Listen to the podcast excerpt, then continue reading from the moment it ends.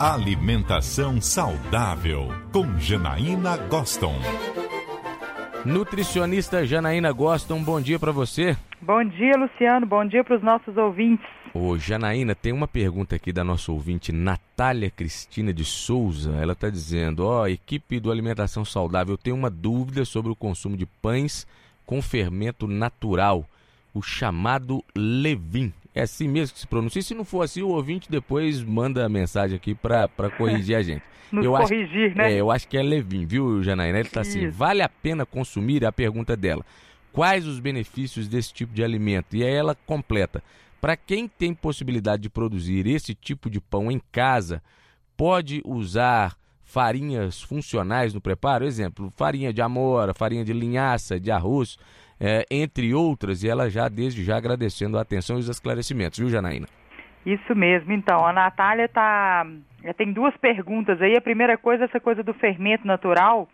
É lógico que eu não sou boba, né, Luciano? Eu fui lá e fui recorrer ao nosso querido Rush, uhum. Marcelino, porque eu falei, Rush, é, como é que tá essa onda do fermento natural? E ele falou, logicamente que é o mais natural. Queria até agradecer a colaboração dele, viu, Natália? Porque ele é que é da gastronomia e essa questão da fermentação natural está fazendo parte aí dessas novidades gastronômicas do momento, que na verdade a gente tem que ter mais paciência, mas por que, que é mais interessante se a Natália tem condições de manter.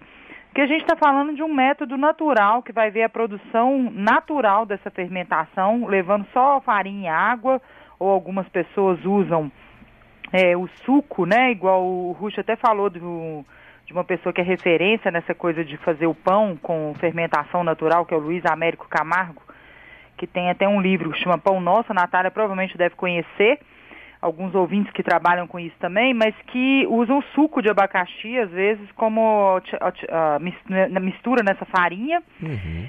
E aí o grande lance aí, Luciano, é que é, se produz um fermento natural, você tem que cultivar. Eu brinco que é uma, um tamagotchi, literalmente. precisa cuidar dele, é. né? Desse suposto levin, desse fermento. Mas por que, que é mais interessante? Porque a gente está falando de um método in natura. Você está manipulando o alimento sem nenhum aditivo químico, né, nenhum, nenhuma conservação, que não a gente não vai desmerecer quem faz a utilização do fermento é, industrializado, que já tem um outro objetivo. Quando você quer produzir um pão mais rápido, é, de maneira mais em larga escala, né, como você vai comprar um pão comum na padaria, geralmente se produzir uma grande quantidade, você vai ter dificuldade, às vezes, de fazer todo esse processo artesanal.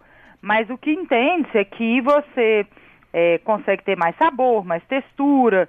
Então, quem pratica a utilização de, de desse fermento natural uh, aposta justamente nessa questão de fazer um produto artesanal, que você manipula em prol de sabor, de textura, né?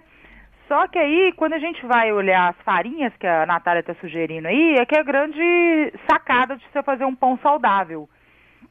Porque muitas pessoas, primeiro, né, Luciano, tem medo de comer pão. Uhum. E que fique claro aqui que a gente não tem que ter medo de comer esse ou aquele alimento. Nós temos que pensar é num contexto um dia. E o pão não é problema algum se a Natália pensou em alguma questão assim, ah, vou fazer o pão saudável. Existem pessoas que estão é, utilizando as farinhas, e aí ela cita aí a farinha de chia, de linhaça, né?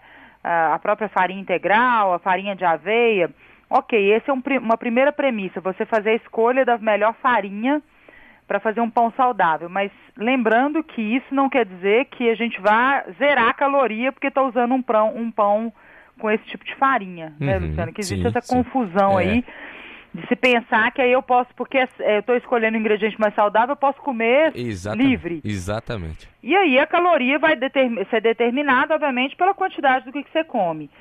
Agora, a gente pode fazer escolhas melhores dessa, dessas farinhas.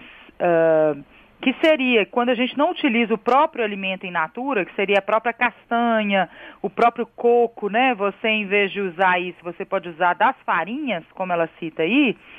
E aí é óbvio que eu sugeriria dela fazer combinações melhores, que seriam, em vez de usar a farinha de amaranto, igual ela citou, de uhum. quinua, é, de arroz, que tem uma quantidade de carboidrato maior, e não necessariamente de fibras, é, eu falaria para ela pensar em associar uma farinha que tenha mais fibra, Por quê? Porque a gente vai adicionar, não, não adianta usar só farinha, é, por exemplo, de trigo integral. A gente poderia utilizar a farinha de maracujá ou de berinjela, que são opções que a gente adiciona mais fibra nesse pão, que não modifica tanto o sabor, é bem suave.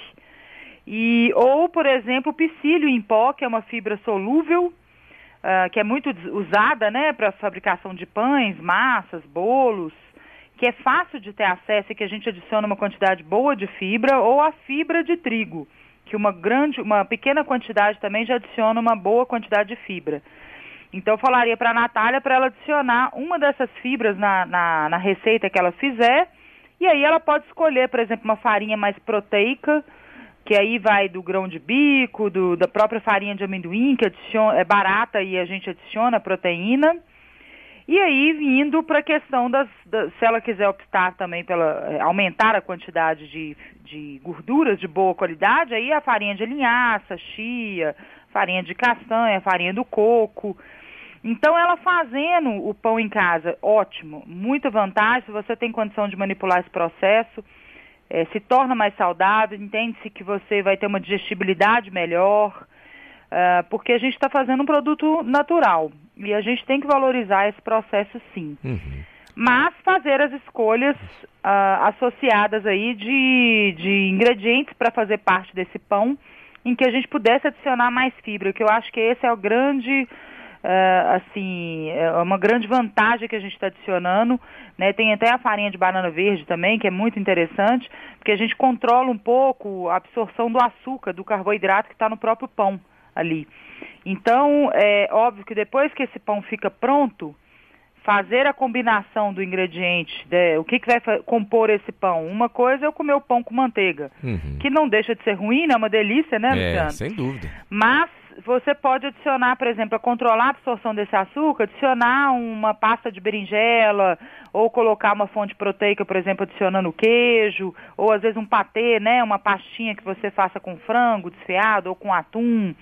Porque essa combinação da proteína com o carboidrato é uma sugestão que a gente pode ter, às vezes, para um lanche da noite. Você chegou em casa, hoje no final do dia, e aí tá meio sem ideias, e aí a pessoa às vezes entende, ah, estou de dieta, segunda-feira o dia universal de fazer dieta, e ela poderia pensar que ela tem que comer só salada com grelhado, nada impede dela pegar um pão desse caseiro que a Natália está é, cultivando aí, né, dessa receita em casa, ela fazer um pão integral e colocar como uma base, né, do prato dela com uma carne em cima, um bife, por exemplo, e às vezes a própria salada ao redor porque aí a gente compõe uma combinação mais equilibrada e que é, a adesão é melhor. Uhum. Aqueles ouvintes que não querem comer o pão, que mantenha então um arroz integral, que seja um pouquinho da massa integral, às vezes uma torrada, ou às vezes até ir para a linha da tapioca, né?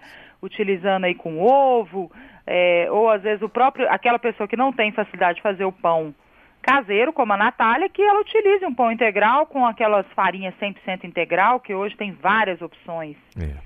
Né? Janaína Goston, nutricionista, obrigado hoje pela coluna e para quem está fazendo o pão em casa, né, vai, vale muito a pena. Se você pegou a coluna no finalzinho, daqui a pouquinho vai estar tá no nosso site. Janaína, obrigado, viu? Até sexta. Até sexta, boa semana.